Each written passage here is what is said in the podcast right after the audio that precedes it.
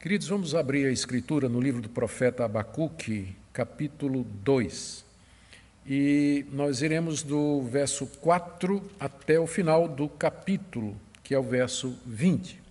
Eu peço que você mantenha a sua Bíblia aberta aí, que nós iremos fazendo a leitura à medida que a exposição prossegue.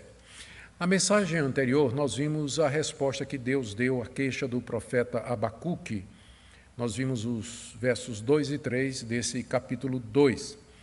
Basicamente, Deus mandou que Abacuque escrevesse a resposta que ele deu na forma de uma visão e que escrevesse de maneira bem legível. E a resposta de Deus foi que ele haveria de castigar os caldeus, aquela nação que Deus estava levantando no cenário mundial, para castigar outras nações e disciplinar o povo de Deus, o reino do sul, de Judá, que naquele tempo estava vivendo longe dos caminhos de Deus. Aliás, é assim que esse livro começa, o profeta Abacuque perguntando a Deus por que é que Deus estava permitindo que ele visse toda a iniquidade do seu povo, toda a imoralidade, a injustiça, a corrupção dos juízes, a opressão dos poderosos, e Deus não estava atendendo a oração do profeta, a sua queixa para que Deus fizesse alguma coisa. Nós vimos como Deus respondeu depois de um tempo, mas deu uma resposta que era diferente daquela que Abacuque gostaria de ter ouvido. Abacuque estava orando por avivamento. E Deus respondeu dizendo que ia mandar era juízo sobre a nação de Israel, castigo sobre a nação de Israel por todos os pecados que eles estavam cometendo, quebrando os termos da aliança que Deus havia feito com a nação. Depois de uma crise inicial com aquela resposta, Abacuque entende, entende que é Deus que está usando os caldeus como chicote para cumprir os seus propósitos, mas ele questiona Deus por como é que um Deus tão santo, justo e puro de olhos, ele pode usar instrumentos ímpios para realizar os seus propósitos. E a resposta de Deus foi que ele haveria, por sua vez, de punir os caldeus, uma vez que tivesse executado todo o seu propósito com eles. Deus levanta os caldeus para executar o propósito de juízo sobre outras nações e sobre a nação de Israel, o reino do sul, Judá, mas depois disso Deus iria castigar o seu instrumento por conta da sua arrogância, da sua idolatria um, e uma série de outras coisas que nós veremos na exposição de hoje. Essa é a visão que Deus deu ao profeta Abacuque em resposta à sua queixa. E, de fato, aquilo que Deus anunciou a Abacuque aconteceu no ano 538, quando os medos e persas tomaram a Babilônia, que havia se tornado o império mundial. Isso foi bastante tempo depois da época do profeta Abacuque, portanto, Abacuque não viu a concretização daquela visão que ele teve que escrever de maneira bem legível em tábuas de, de, de, de madeira. Eh, e quem conquistou o Império Babilônico foram os medos e persas. Daniel morava no palácio real. Na época, o imperador era Belsazar, que era filho ou neto de Nabucodonosor, e presenciou a queda do império babilônico. Você pode ler isso no livro do profeta Daniel, no capítulo 5. Daniel estava lá quando essa profecia se cumpriu, quando Deus tomou, ou Deus eh, derrubou a Babilônia e assim julgou e castigou aquela nação ímpia por todos os seus feitos maus. E o que nós vamos ver aqui são os lamentos que Deus entoa sobre Nabucodonosor e o Império Babilônico, já antecipando a queda deles e o castigo que traria sobre eles, castigo bem merecidos. Aqui nós lemos no verso 6, Deus dizendo ao profeta Abacuque o seguinte: Não é fato que todos esses povos proferirão contra ele um provérbio, um dito em tom de zombaria? Os povos aqui são os povos conquistados por Nabucodonosor, inclusive a nação de Judá. Esses povos vão proferir contra ele, ele aqui é o rei Nabucodonosor, o imperador, o soberano absoluto da Babilônia e do império mundial que ele estava erguendo. As nações proferirão contra ele um provérbio em dito, um dito em tom de zombaria, um escárnio, as nações haveriam de zombar da Babilônia, da mesma forma que Babilônia estava agora zombando deles. E aí se seguem cinco ais, cinco frases ou, ou cinco é, perícopes, todas elas começando com a expressão ai daquele que, ai daquele que, ai daquele que. significa que castigo enorme está para vir sobre você, Nabucodonosor. Ai de você! Aqueles que virem o que vai acontecer com você vão se lamentar, dizendo: ai, ai, ai. Esses cinco ais, eles representam aqui no livro de, do profeta uma unidade literária bem distinta, porque eles vêm na forma de um cântico de, de zombaria sobre alguém que foi derrotado. Curiosamente, essa, essa forma dos ais é, é, é, representam o, um, um, cântico de lamentação que frequentemente era entoado sobre alguém na hora do enterro. E que também é muito usado no Antigo Testamento pelos profetas quando eles fazem profecias de julgamento. Deus, então, diz a Abacuque que um dia as nações vão lamentar, vão zombar de Nabucodonosor, dizendo o seguinte: e aí vem os cinco ais que eu quero ver com vocês agora, um por um, começando aí do verso 6 até o verso 8, o primeiro ai. E esse primeiro ai é: Ai dos que despojam os outros, pois eles serão despojados também. Vamos ler, final do verso 6 até o verso 8.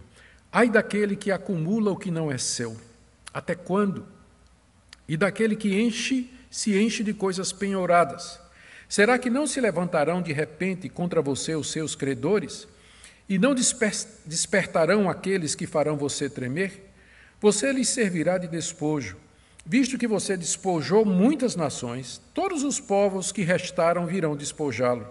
Porque você derramou muito sangue e cometeu violência contra a terra, contra as cidades e contra todos os seus moradores. O primeiro ai que Deus pronuncia contra Nabucodonosor e o reino babilônico é porque ele despojou outras nações e acumulou aquilo que não era dele, se referindo ao despojo, se referindo ao lucro que os babilônicos auferiram e guardaram para si das nações que eles conquistaram. Era costume naquela época, quando havia uma invasão, que se matava ou escravizava os moradores da, do país vencido e se saqueavam os seus templos, as suas casas e toda aquela riqueza era levada lá para a sede do império, no caso a Babilônia. Os caldeus acumularam muita coisa que não era deles, que eles é, é, acumularam através do saque, através da violência. Despojaram muitas nações, derramaram muito sangue e cometeram violência. E agora, como castigo, e aí o ai, as nações despojadas e outras se levantariam contra o império babilônico e fariam a mesma coisa com ele. Ai daquele que acumula o que não é seu. E aí Abacuque pergunta: até quando, Senhor, isso vai estar acontecendo?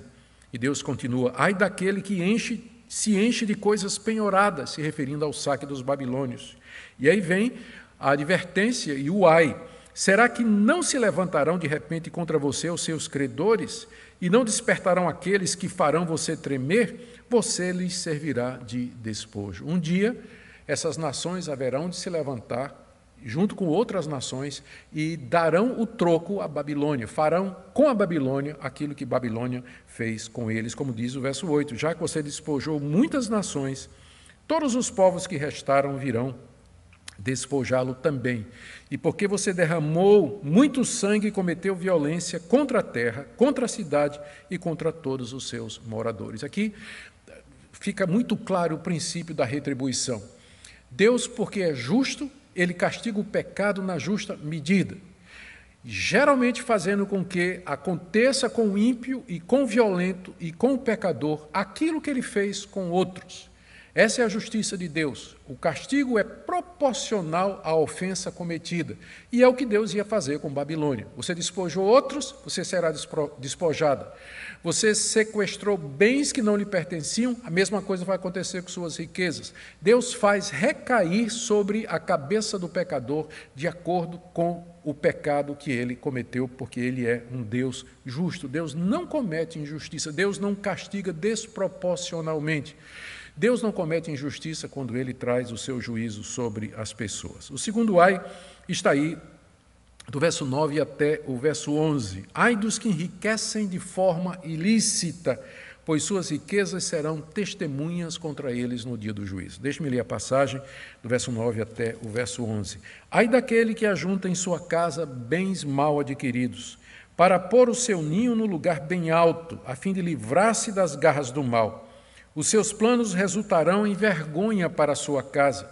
Ao destruir muitos povos, você pecou contra a sua própria vida porque as pedras das paredes clamarão contra você e as vigas do madeiramento farão eco.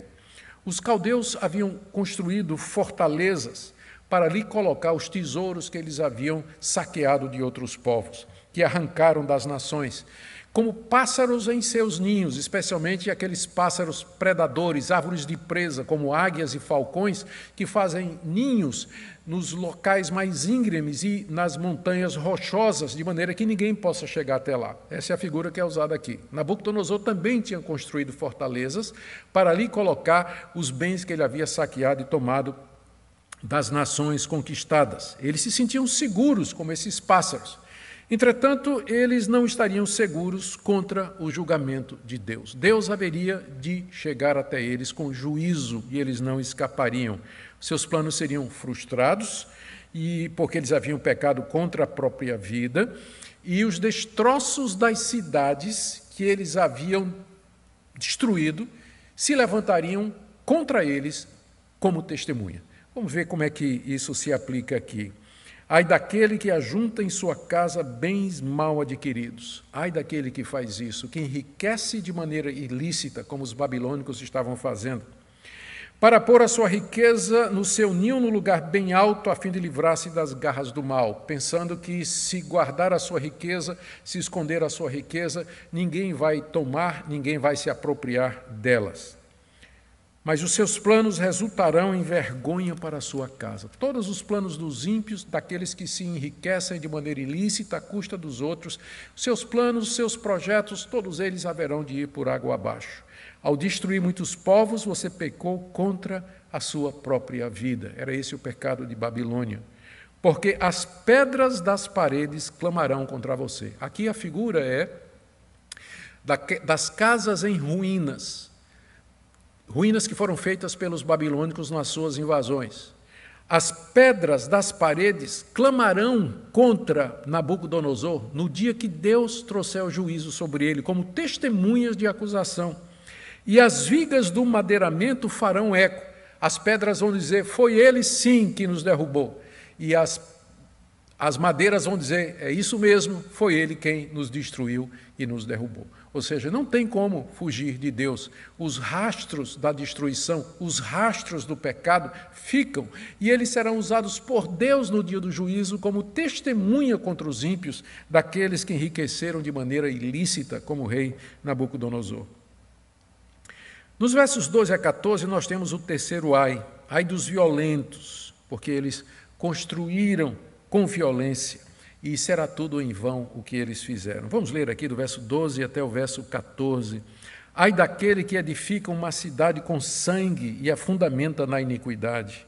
Será que não é a vontade do Senhor dos Exércitos que os povos trabalhem para o fogo e que as nações se fatiguem em vão? Porque a terra se encherá do conhecimento da glória do Senhor, como as águas cobrem o mar. Os caldeus haviam estabelecido o seu império na base da violência, do crime, da iniquidade e do sangue. Verso 12. Ai daquele que edifica uma cidade com sangue e a fundamenta na iniquidade. Talvez a referência aqui seja a Babilônia, que foi construída por Nabucodonosor.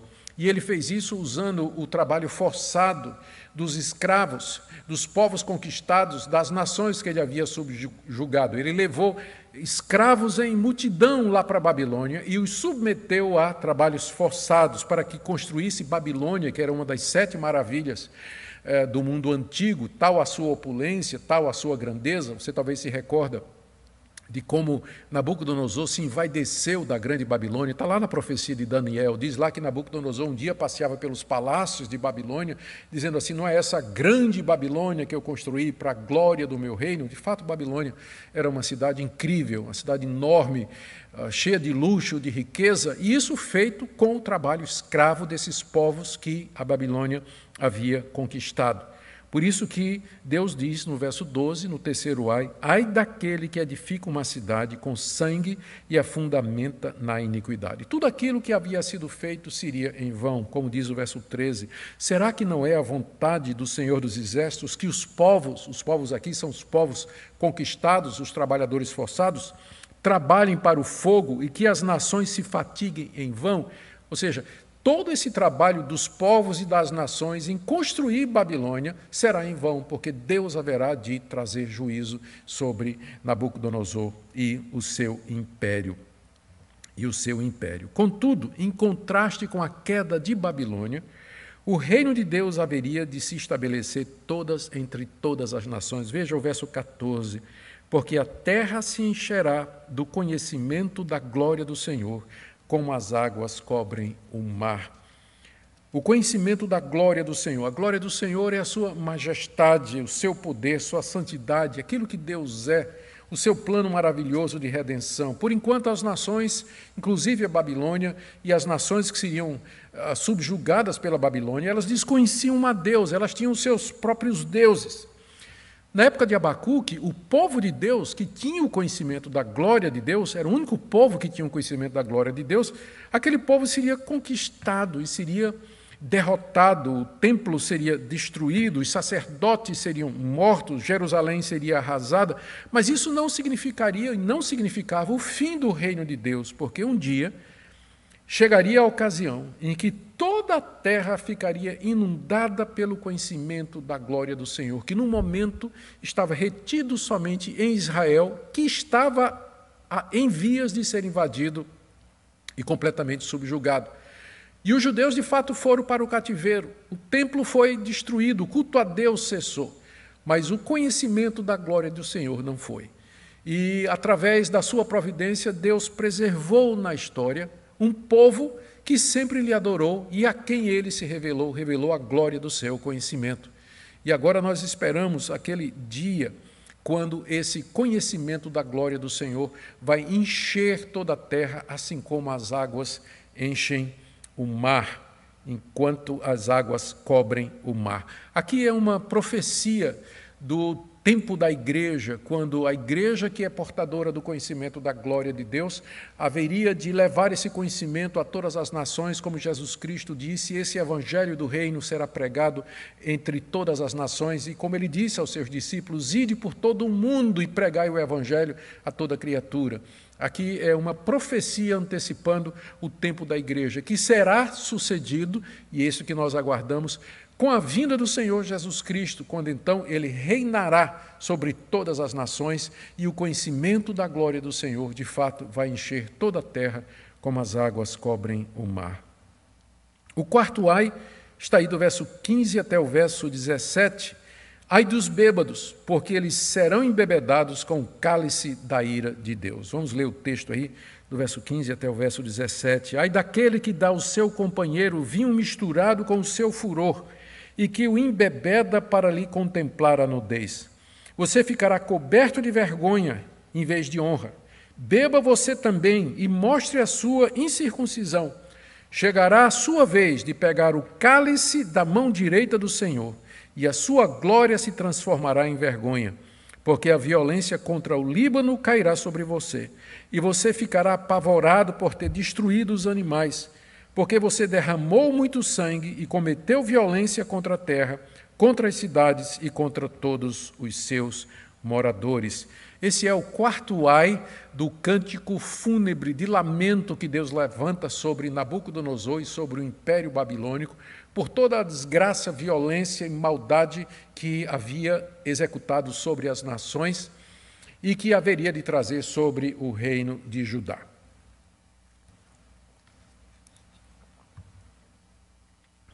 Ai dos bêbados, porque eles serão embebedados com o cálice da ira de Deus. Os caldeus eram um povo muito imoral, era um povo que gostava de festas e de orgias, eles eram conhecidos por isso.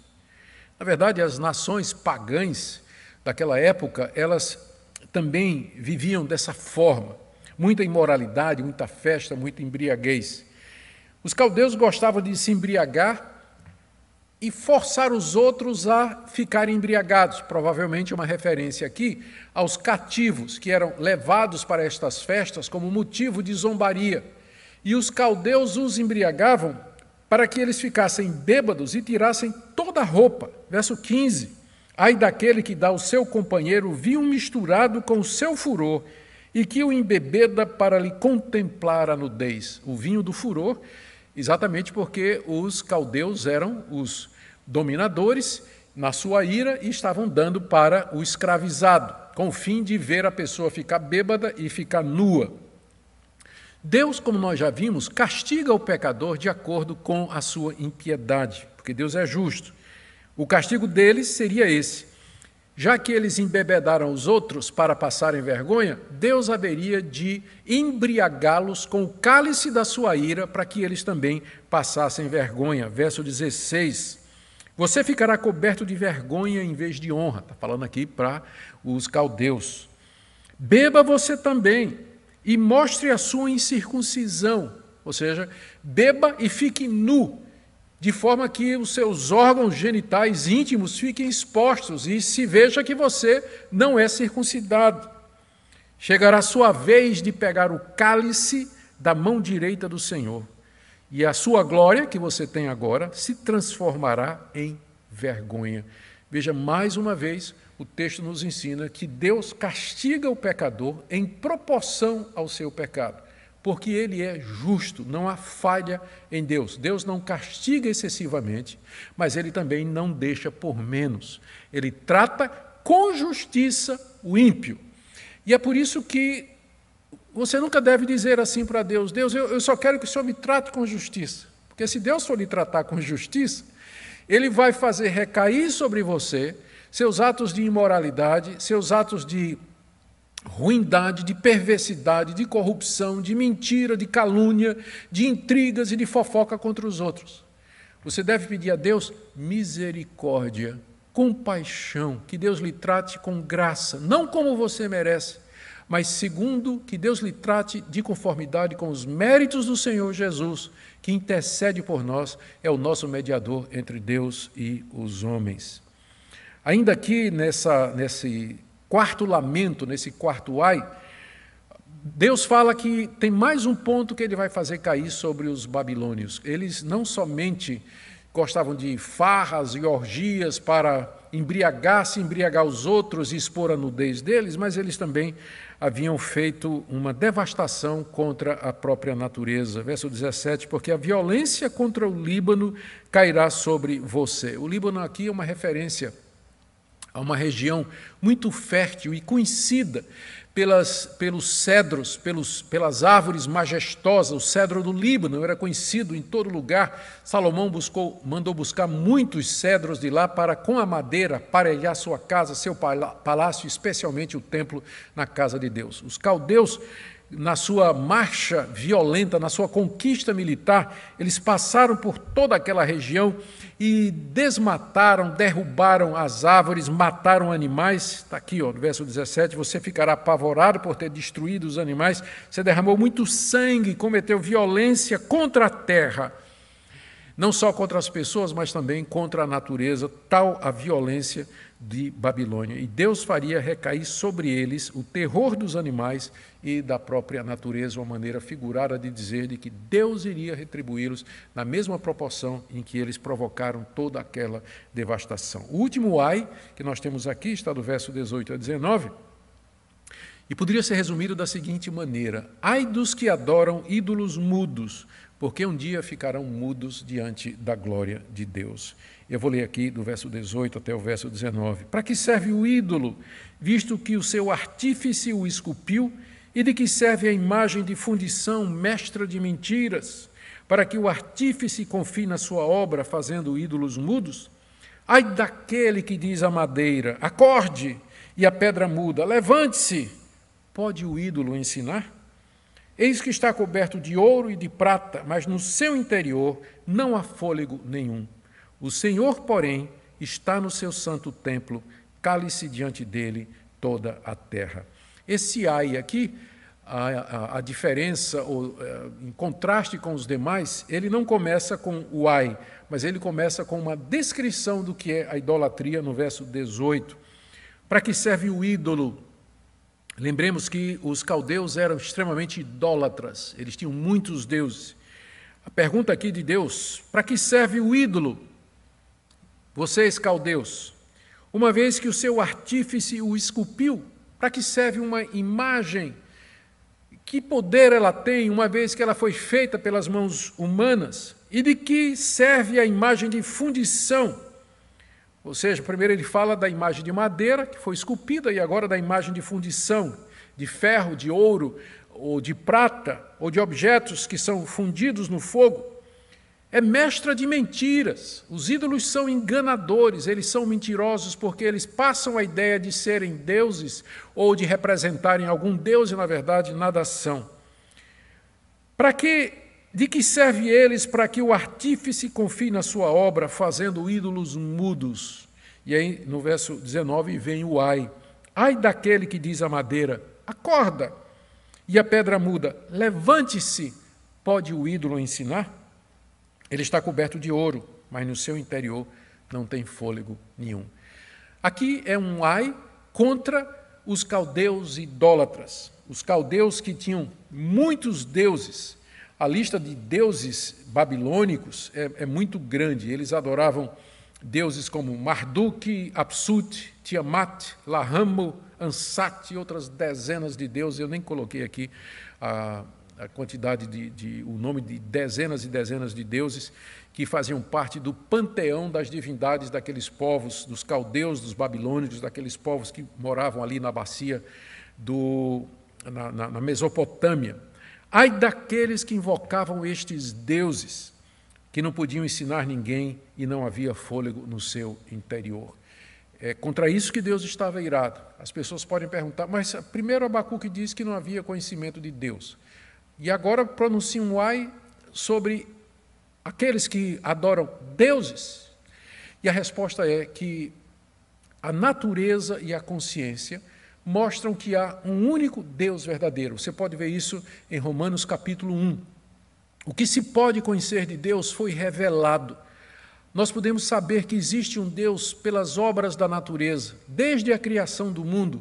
A divindade de Deus, o seu eterno poder e a sua glória claramente se conhecem por meio das coisas que foram criadas.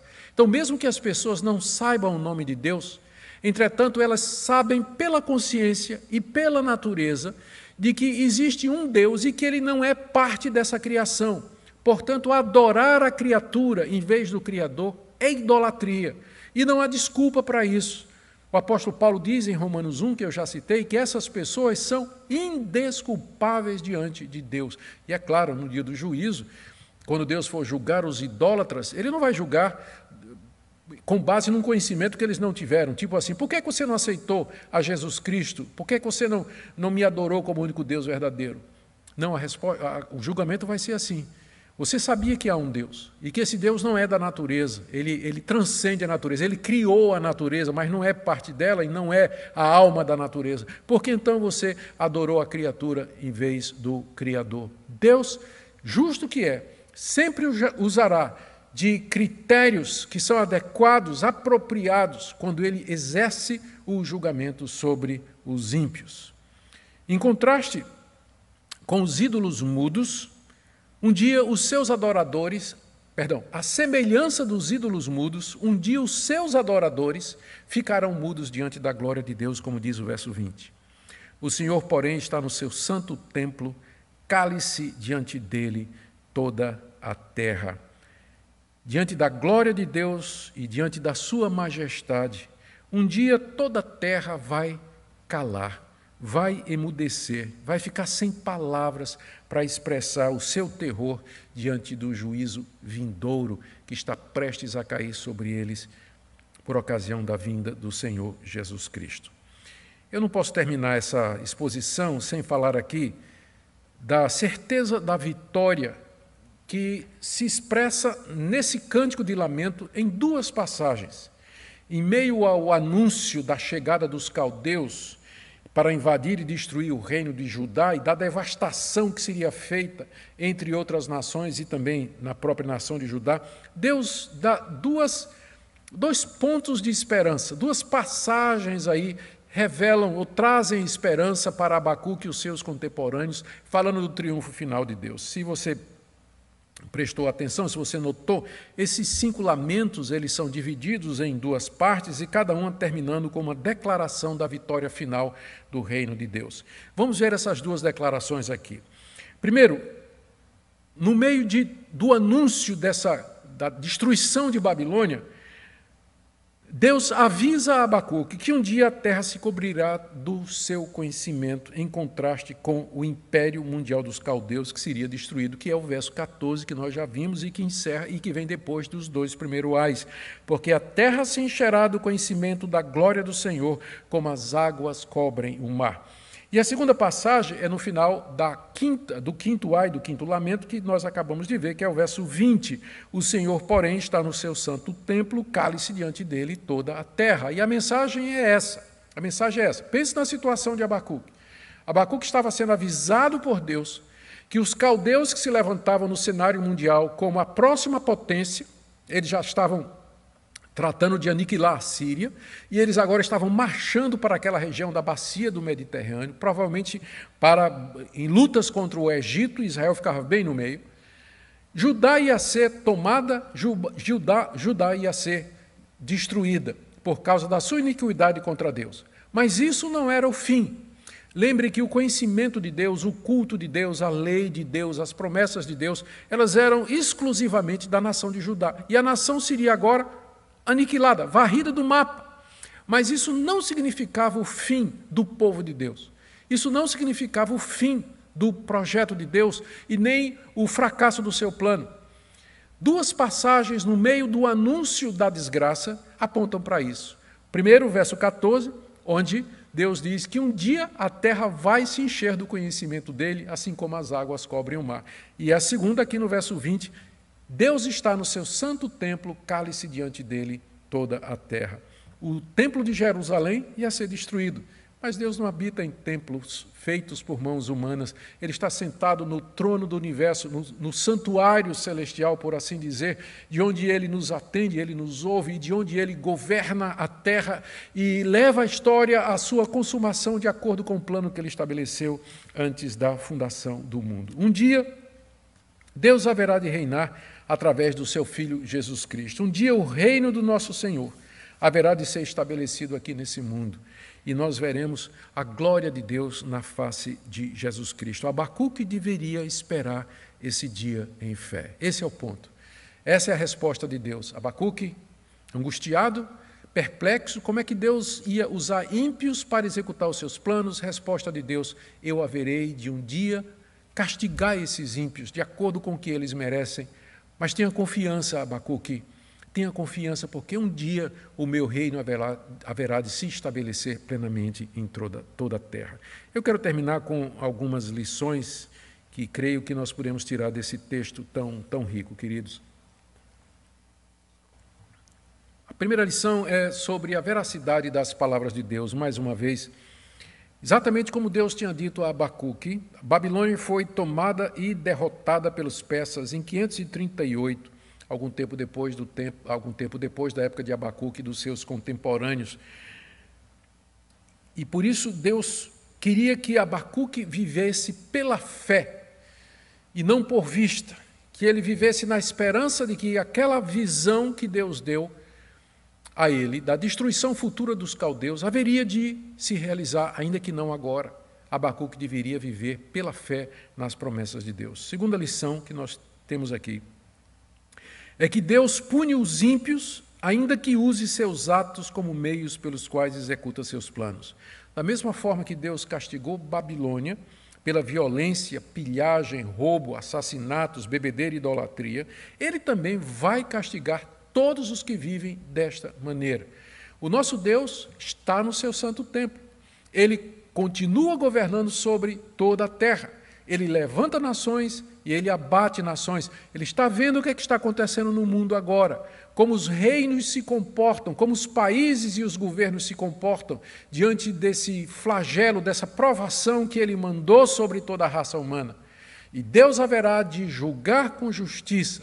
E esse juízo de Deus ele pode ser aqui durante o tempo desse mundo, ou ele pode reservar para o dia do juízo final, quando então ele dará a cada um de acordo com suas obras. E essa é a resposta de Deus ao profeta, e essa é a resposta de Deus para nós. Nós temos um, uma sede de justiça, nós ficamos indignados com arbitrariedades, com corrupção, com o ódio contra Deus e contra o seu povo, e, um senso de justiça ferida enche o nosso coração, e nós perguntamos a Deus: Deus, até quando o Senhor vai suportar essas injustiças cometidas no mundo? Contra os fracos, os oprimidos, os desvalidos? Até quando o Senhor vai ficar quieto?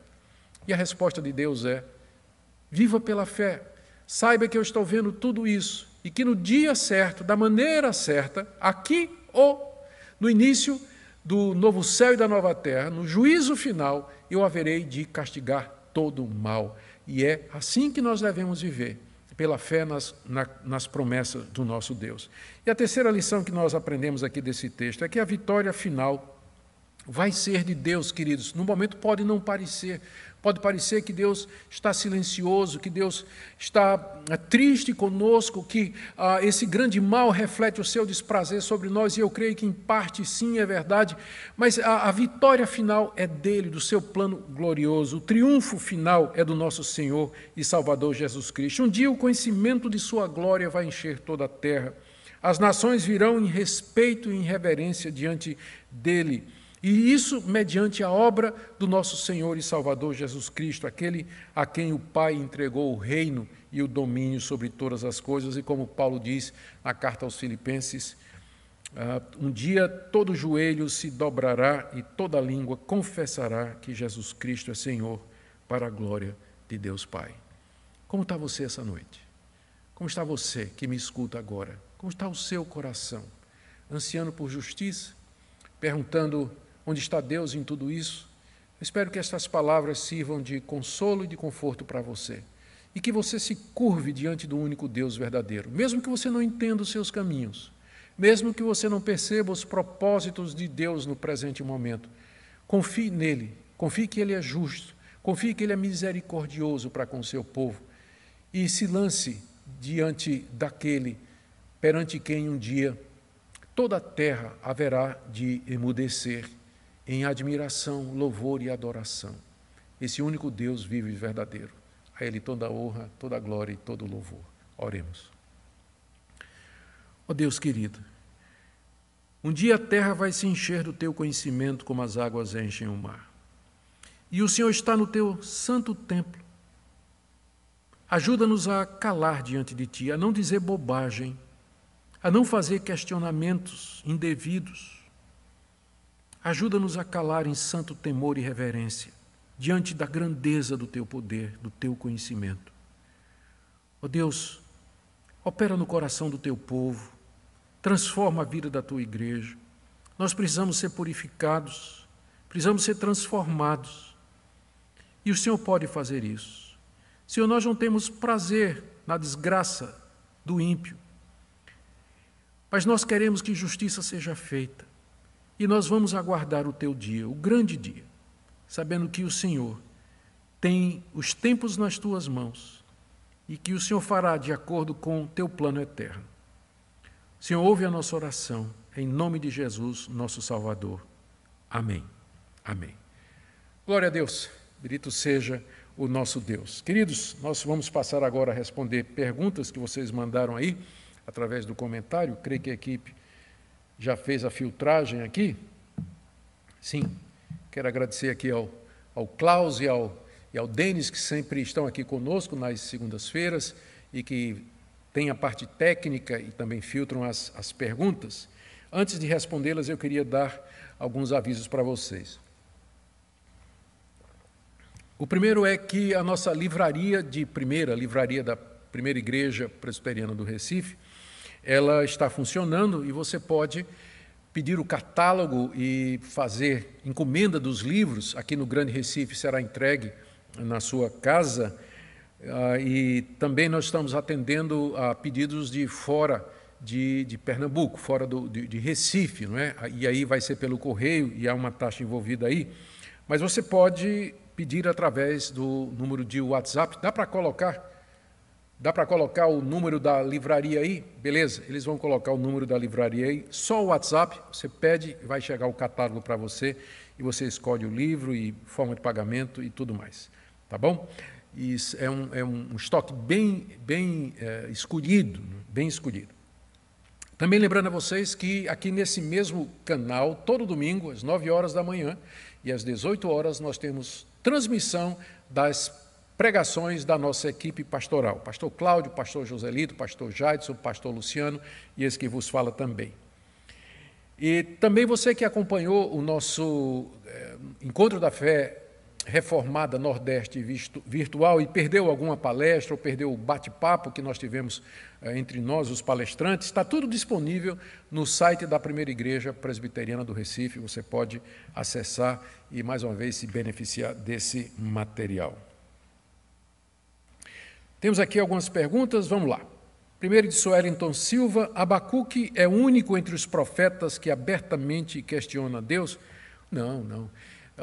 Leia, por exemplo, o livro do profeta Jeremias. Jeremias chega, inclusive, a perguntar por que, que ele nasceu, né? Porque ele falava, ele pregava, pregava e o povo não dava atenção. Então, os outros profetas também questionavam a Deus. Mas lembre que esse questionamento é um questionamento em fé. É uma fé que questiona, não era zombaria, não era incredulidade. Você veja que mesmo passando por toda essa, essa crise que Abacuque passou, ele, ele foi buscar a Deus para respostas. Ele não simplesmente virou as costas e foi embora, como muita gente que entra em crise e acaba fazendo. Segunda pergunta, de Marlon Ortega. O rei Nabucodonosor se converteu ao Senhor após se transformar em um animal por um tempo? O episódio está narrado no livro do profeta Daniel. Depois que ele passou por esse juízo de Deus, ele promulgou um, uma lei, um decreto, em que ele mandava que os caldeus ah, reconhecessem que o Deus de Daniel era o Deus supremo entre todos os deuses. Isso não significa necessariamente uma conversão, porque Nabucodonosor era um idólatra. E o que ele estava fazendo provavelmente foi incluir mais um Deus aos deuses, ao lado dos deuses que ele adorava. A prova de conversão seria ele ter renunciado a todos os seus deuses e ter adorado ao Deus de Daniel somente, e disso nós não temos nenhuma evidência, tá bom? Próxima pergunta que nós temos aqui. De Lisiane Souza. Deus pode negar sua justiça em prol da sua misericórdia para com nós? Ou ambas andam de mãos dadas? Elas andam de mãos dadas porque elas fazem parte dos atributos de Deus. Tem que lembrar que Deus é, ao mesmo tempo e proporcionalmente, justo, santo, misericordioso, bom, reto, verdadeiro, gracioso. Então, é isso que faz Deus o que Ele é. Ele tem todos esses atributos e virtudes de maneira proporcional, harmônica e bela. Por isso que o ser de Deus é tão bonito, tão maravilhoso, tão inesgotável, por assim dizer. Então, Deus nos trata com, a nós que somos crentes em Jesus Cristo, Deus nos trata com misericórdia. Mas não devemos pensar que ele dispensou a justiça sobre nós, não, porque ele tratou Jesus, nosso representante, em nosso lugar, fazendo recair sobre Cristo o castigo que justamente nos pertencia. Então, podemos dizer que Deus nos tratou em justiça em Cristo, com justiça em Cristo, para que nós pudéssemos também em Cristo receber a sua misericórdia. O ponto é em que em nenhum momento Deus se livra ou, ou coloca de lado a sua justiça. Todo pecado vai ser castigado. O problema, aliás, o ponto é que meu pecado foi castigado em Cristo. E agora eu posso receber perdão e ser aceito livremente por Deus. Aqui tem uma pergunta do Tarcísio Guedes, no versículo 14 do segundo ai, podemos interpretar como esperança messiânica, como a pedra de Daniel 2, que encheu toda a terra depois de atingir as sobras da estátua do som de Nabucodonosor? Perfeito, Tarcísio, complementação absolutamente precisa. Sim, está se falando da esperança messiânica. Rafael Diniz, Pode existir hoje um governo verdadeiramente fiel a Deus ou apenas um que foi usado por Deus, assim como Nabucodonosor?